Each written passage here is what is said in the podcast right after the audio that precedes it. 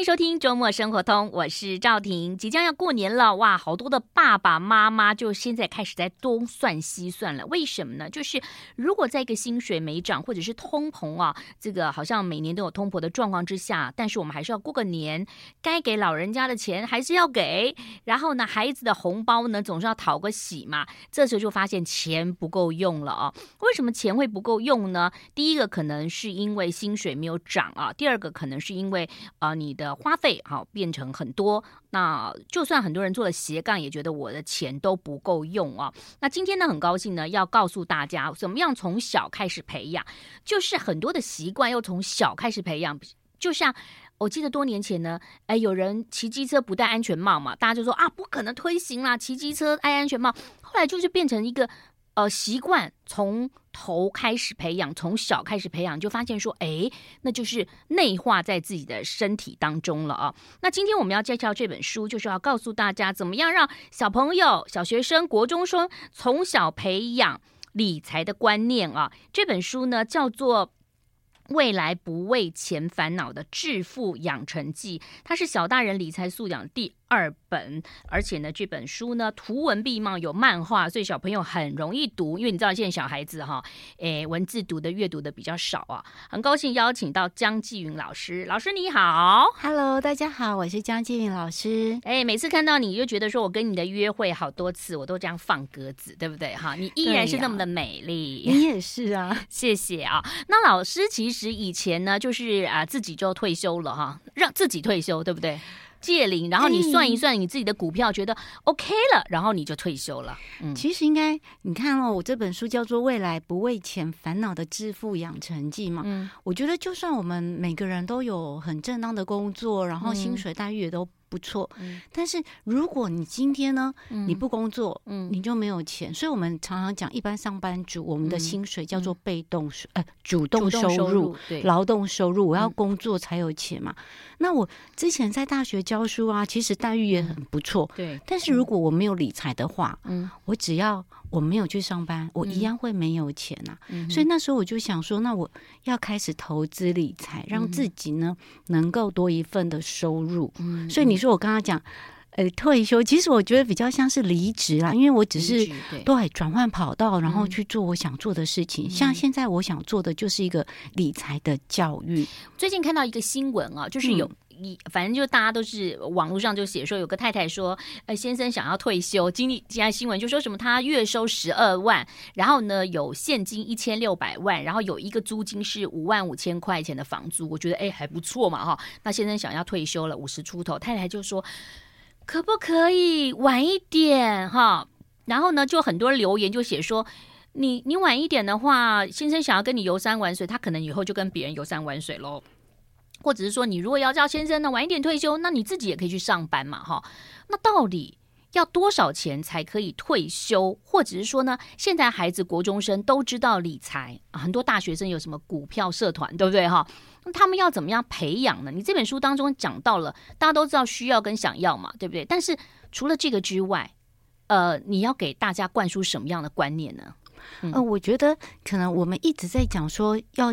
我们先不要讲大人了，嗯，大人的部分好了，嗯、我们就先回到小朋友的部分，嗯、国中生。对，哦、你，你现在跟国中生讲说，哇，你要开始理财，开始投资，嗯、我觉得他们会想歪耶，他们会把直接联想到说，好。那我现在我就当少年股神哦，我不要读书了，因为现在很现在好像都在强调说，你不读书，你不喜欢读书没有关系，嗯、你好像只要找到你喜欢做的事情，行行出状元，每个工作都能够出头头天。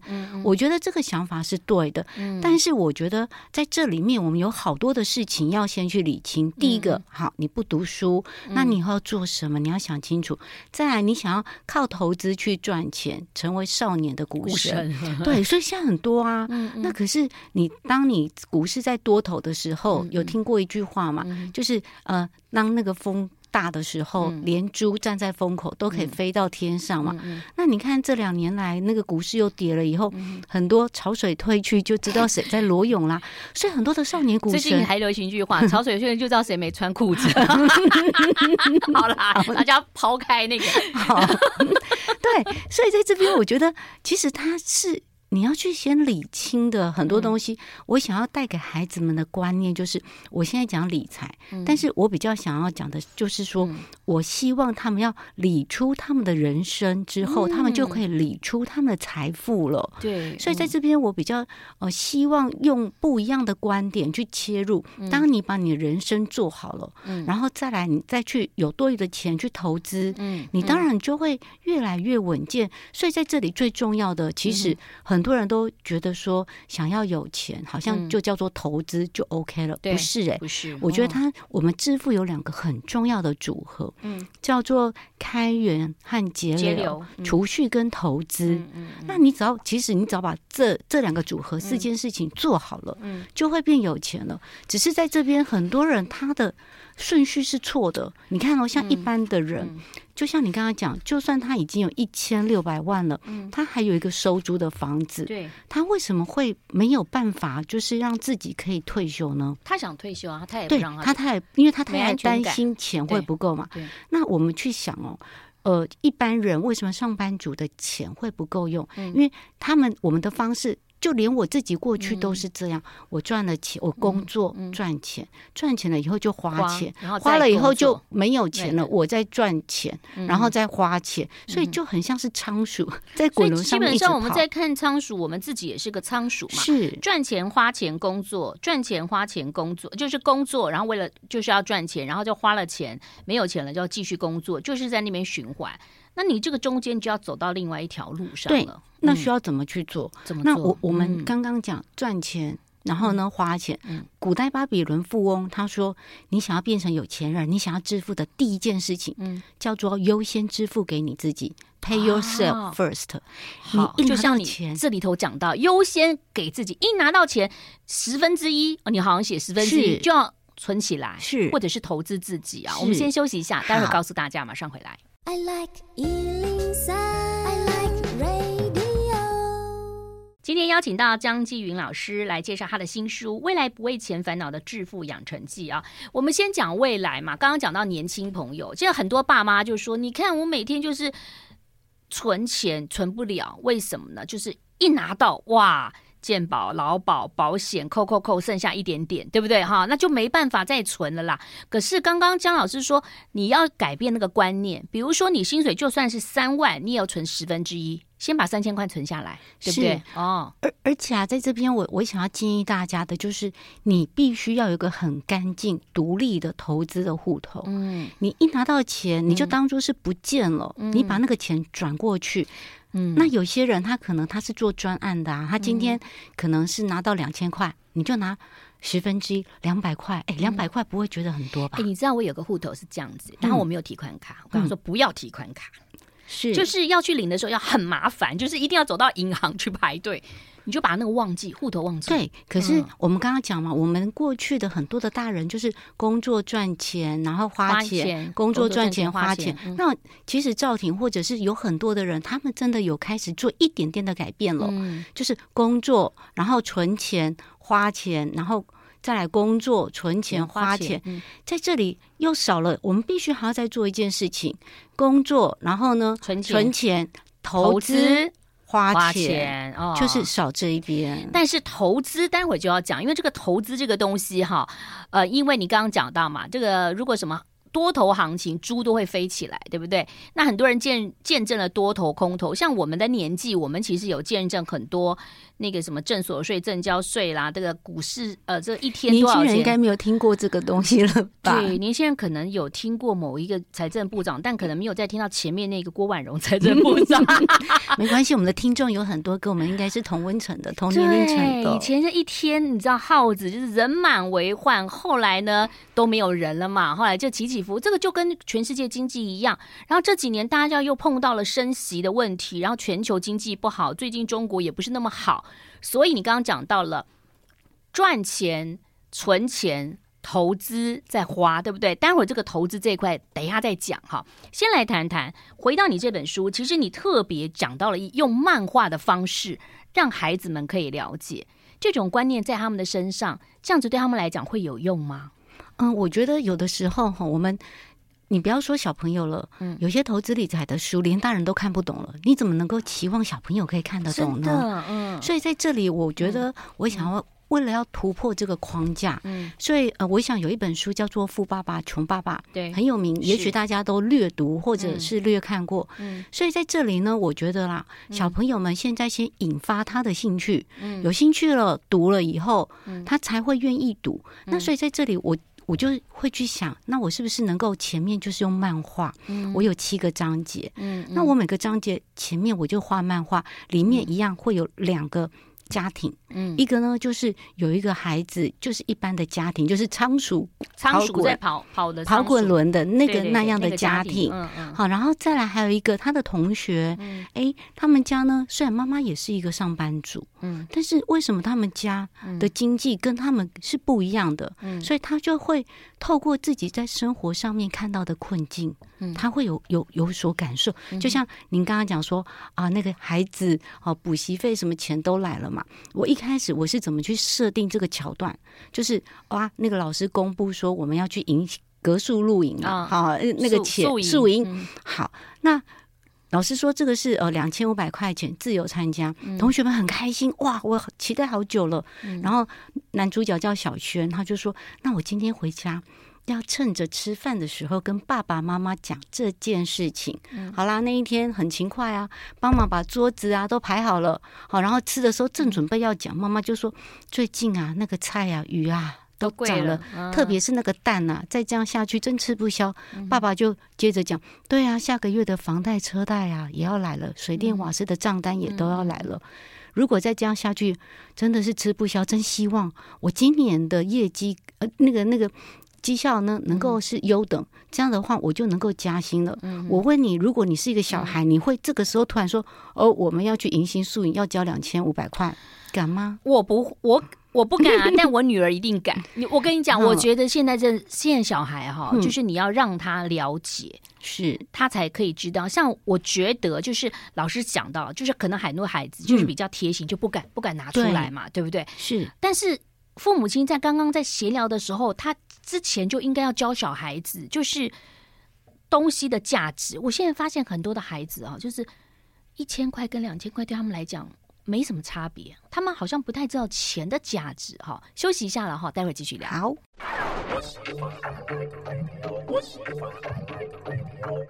欢迎回来喽！江静宇老师又出书喽。他是这个铭传大学企业管理学系的助理教授，而且呢，他超厉害的哈，他很热情，他都投身于这个理财投资的教育，尤其是对青少年、对小朋友哈，这个不能说下手啦，来教育啦哈。那自己呢，这个投资理财也是很棒。待会儿要请教你啊。回到你刚刚讲到说，如果他们真的有一个孩子，他想要去赚参加宿营，要两千五百块，正好想跟爸妈要，爸妈就说啊，我没钱呐、然后我的怎么？蛋都涨了，他也不敢拿，对不对？这个时候怎么办？这个时候怎么办？爸爸妈妈是不是就要机会教育了？我跟你讲，我觉得现在、啊嗯，有很多的爸爸妈妈也想教育小孩，嗯，但是他们不知道怎么教，他们会难困难处就是，如果我自己都不会，嗯，我要怎么去教我的小孩？而且他们也很怕自己会教错，嗯，这个就是麻烦的地方。他怕小孩子教到变成很吝啬，可是他又怕他太大方，然后他又希望小孩子可以自己运用钱，可他自己又不会，对不对？哦，所以我们常常会讲要易子而教。嗯嗯嗯。如果说我的小孩。你帮我教你的小孩，我帮你教，嗯，我觉得那个效果会比较好，而且是有的时候我们自己想要教小孩，小孩就想逃走了。哦，你不要再讲了，不要再讲了。嗯，但是透过别人教他，嗯，或者是透过一些呃，也许是不错的教材啊，夏令营等等的，对对对，他去学，我觉得那个效果会比爸爸妈妈唠唠叨叨更好。你这里头有很多的章节，其中有个章节我可能跟大家分享一下，就是那个成为打败欲望的勇者。欲望这种东西很难，这个不仅是小朋友，大人也是啊。像我，我老公以前也是，呃，打电动玩具，他就是买了一个那个主机之后，他就会买很多很多的东西嘛，对不对？就是要一直扩充扩充。那你看，呃，男生玩车，对不对？改轮胎，然后加什么东西，就每个人都是欲望嘛。怎么样打败欲望？这不不简单。所以我觉得在这边呢、啊，就是。嗯可能一般人都没有搞清楚，需要、欲望跟需求，嗯，它是三个不同的事情哦，而且它的层次是不一样。需要，需要，嗯，欲望。跟需求，所以需要的英文是 need，n e e d，然后欲望是 w a n t 想，然后需求是 demand，嗯，好，然后在这里啊，我觉得我们中国就是我们可能因为我们都考作文，所以我们如果同一个名词，我们一直。重复出现，老师都叫我们要换句话说。Oh. 所以呢，你写在需要的时候，你有的时候就写想要，有时候就写欲望，你会一直错，就是替换着用。嗯、但是国外他们对于这三个字的定义非常的清楚。嗯嗯，需要是指什么？是指说我与生俱来，我可能我就会有一些的可能需要被满足的东西，例如说我可能。我肚子会饿啊，生活所需。对，然后是我可能会呃身体生病，我要看医生，或者是我会有安全的需要啊。嗯嗯。那我们就举例来讲，需要就是我与生俱来的，我肚子饿了。然后，例如说，等一下我们录到一半，我肚子还开始饿了，咕噜咕噜咕噜叫，要吃东西，我就会开始想，那我等一下晚餐我要吃什么？嗯。那赵婷，你晚餐你想吃什么？嗯，想吃个日本料日式料理。OK，、嗯、那可能也许我们就可以问孩子啊，嗯、你要吃什么？他可能跟你讲，我要吃拉面啊，嗯、我要吃牛排呀、啊，我要吃便当啊，嗯、我要吃好多好多的东西，甚至是五星级的 buffet。嗯，好。这个里面有没有价格很大的差距？有啊，嗯、所以说你看呢，我们只是一个肚子，一个肚子会饿，需要有限，嗯，然后呢，可是我们想要满足它的东西实在是太多元了，对，欲望无什么穷。穷好。那如果欲望你真的无穷的话，你就会怎样？变穷？哦哦，不错不错不错，植入欲望无穷就会变穷。哎，我觉得以前古人有有些字，我觉得真的造的还蛮好的。哎，但是你如果创业，或者说有些人在冲事业的时候，他要有这种欲望，那个是叫欲望吗？那个你才能够拼。嗯，我觉得那个比较倒是很像是我们马斯洛需要层级里面的最低层嘛，生理的需求、安全的需求、社会的需求、受尊敬的需求跟自我实现的需求。它是自我实现的。是哦，好，那所以我们刚刚再来讲哦，如果你需要有限，你欲望无穷就会变穷。所以第二件事叫做欲望，那你要用什么样的东西来满足你的欲望需求啦？最后一个叫做叫做需要。对，我们经济里面有讲，亚当·史密斯他讲说，呃。经济里面有一双看不见的手，供给跟需求，嗯，供给跟需求的那个需求的那个字就是 demand，嗯，D E M A N D，它是指说，呃，当在有多少价格的时候，价格是多少的时候，消费者愿意购买的数量，嗯，跟在多少价格的时候，厂商愿意供给的数量，生产的数量到达均衡点的时候，就会代表什么？我买得起，我才能变成是需求。嗯，那如果你买不起，你就不能是需求啦。嗯、所以这时候我们就要开始练习。我觉得这个是一个真的是觉察的练习。嗯，我需要什么，我把它写下来。嗯、那有哪些是买得起的？嗯、哪些是买不起的？嗯，买不起的，我用存钱的，或者是我暂缓之后再买。哎、嗯，如果这样写下来，我现在好像没有需要什么，我都有了。嗯，好像就是这样。是，就是你 need 的不是太多。嗯对，就是生活所需而已嘛。是啊，其他东西都是对不对？是、啊，我们多买一件衣服也其实是啊，也无所谓嘛，没有也无所谓嘛。嗯，所以我觉得很多东西，我们在这里面，我一直要强调的是说，我要跟小朋友、跟孩子，嗯，就是接地气，嗯、跟他的生活去符合。嗯，这里他会慢慢的，我要想要去启发他思考。嗯，他可以去想，我现在。我有一个需要，那我的欲望是什么？列出清单，嗯、然后再来实际的去看有哪些我买得起，买不起。嗯，那等一下，也许我会去讲，那为什么在过去很多的人他买不起，他就欲望就消灭了，嗯、但是现在买不起，它可以变成买得起，你知道为什么吗？哦、休息一下，好，待会儿告诉我们，马上回来。I like 欢迎回来，我是赵婷。在过年前给大家一些这个财商的这个知识啊，或者说你改变观念。刚刚江金云老师有讲，就是我们看到有一些东西，你有发现自己已经买不起了嘛，你就会放弃那个欲望了。但是现在不一样喽，你觉得你买不起，后来怎么会变成买得起呢？诶，哦，我想哈，也许。我觉得现在的年轻人啊，国中高中生应该不知道什么叫做 George and Mary，乔治玛丽卡，George and Mary 那时候现金卡，哇，现金卡，对，很多人就变成以为说那时候是说救急 Manhattan。嗯，很多人以为说他借了钱是不用还的，嗯、那所以那时候引发了很多的卡奴，甚至有很多就是悲剧嘛。我常常在想说，嗯、当然我们不能以我们的思维啊，嗯、就是说为什么会觉得借钱不用还这件事？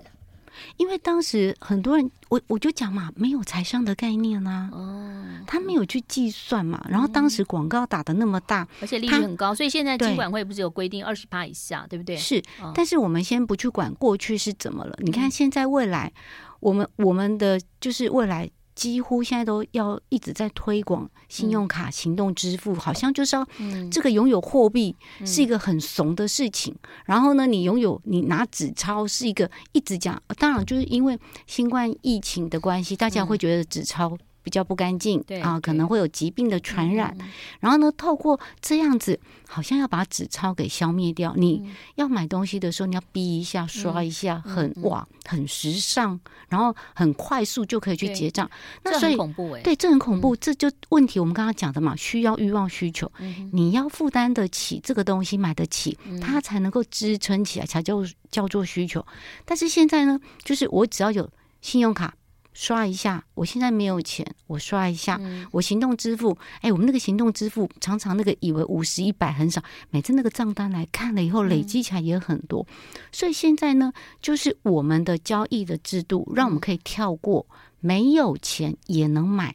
嗯，这是很恐怖的事情。不过我的那个行，我自己的行动支付去绑信用卡的，嗯、我是绑那个三百、嗯，就是超过三百就没办法。就是我我想说，哦，我们去便利超商买个饮料什么都还可以。嗯、所以其实有时候自己要算。不过张老师刚刚讲到，像我们这种比较会算的人呐、你都会发现，以前用那个行动支付一个月可能两千块，现在有时候会暴增到五六千。再加上呢，像我们这种懒鬼啊，就是每天都叫外卖的。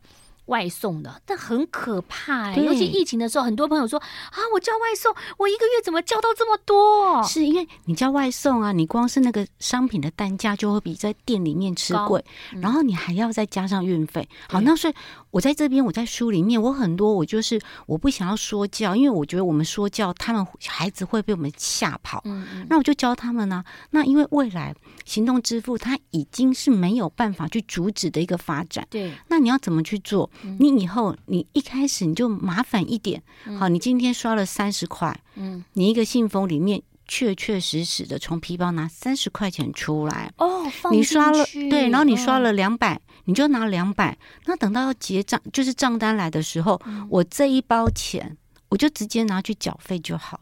哦，这样很棒哎，是，而且还有有的有现金回馈，搞不好你还会赚个几十块嘞。对，所以我，我我才会在里面有写啊，就是说，如果你善用它，你可以帮自己带来很多的优惠，那很棒。我觉得赵婷一定跟我一定都是这样的人，我是没有去什么信用卡去延迟。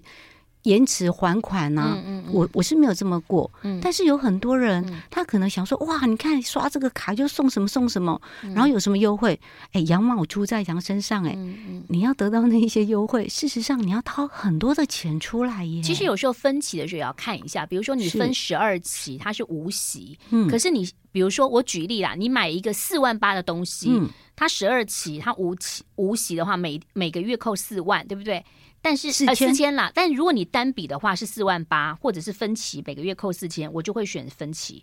可是如果说你单笔，他现在说无期，他单笔变四万七的话，嗯、我自己会选择就单笔四万七了。对，你你这样算法是很好，你知道吗？四万八。现在他如果变四万七，就等于说他回馈一千块给你，嗯，你知道吗？如果一千块哦，你要领到一千块，嗯、你存在银行定存，你要存多少年？一年才能够领到一千块吗？嗯，你说你要看利率嘛？现利率是，我我们就假装一一一趴就好了啦。回到去年之前，哦、这样大家比较好算。一千万吧？不是啊，一百万啦，十万啦，一千块要存十万一年。哦哦，你说要存多少年？对对，一年啊，就就是利利率，就是我我如果百分之一百万是一万嘛，哦、那所以十万是一千嘛。哦啊、那你想想看呢、啊？我现在只是我先把我里面的现金支付出去，就等于我这个一千块是我要存十万，嗯，才有一千块的利息。嗯、对，所以对我们来讲，哎、嗯，这个就是一个划算。所以我觉得很多的东西，我们必须要静下心来。嗯，你的这个优惠是到底是真的假的？嗯嗯。然后他买这个东西送你这个小赠品，你真的会用到吗？嗯还有一个我自己的小 paper 啦，就是说你看起来金额小哈，你觉得没什么，请大家把后面加两个零或三个零，你就会发现说哦，其实很多。因为我就就是这样子跟我的先生分享了，他那时候会觉得循环利息没多少嘛，才两三百，对不对？那我说那因为你借的不多啊，如果你这是房贷，你借了一千万的话，他不就是两三百，他是两三万，他就想哇，差很多。对，后面加个零哈。不过这个可能也是跟你自己呃从小培养的这个数字的敏感度也有关系。我没有从小，我前一本书上次有来讲，嗯、我四十三岁才开始学理财。哇，好棒！对，所以我觉得我太慢了，我必须我才会很迫切想要帮助大家，或者是我也太晚教我的小孩了。嗯、我也希望大家不要重蹈我的覆辙。如果有机会，我是不是能够把它写出来？嗯江靖宇老师四十三岁才学理财，但是现在已经财富算自由了，接近了哈，自由了哈。那所财富自由的定义，当然每个人定义不一样，但是就可以开开心心的过生活了。所以呢，大家不要嫌晚，也许你现在五十岁也不嫌晚。好，休息一下，马上回来。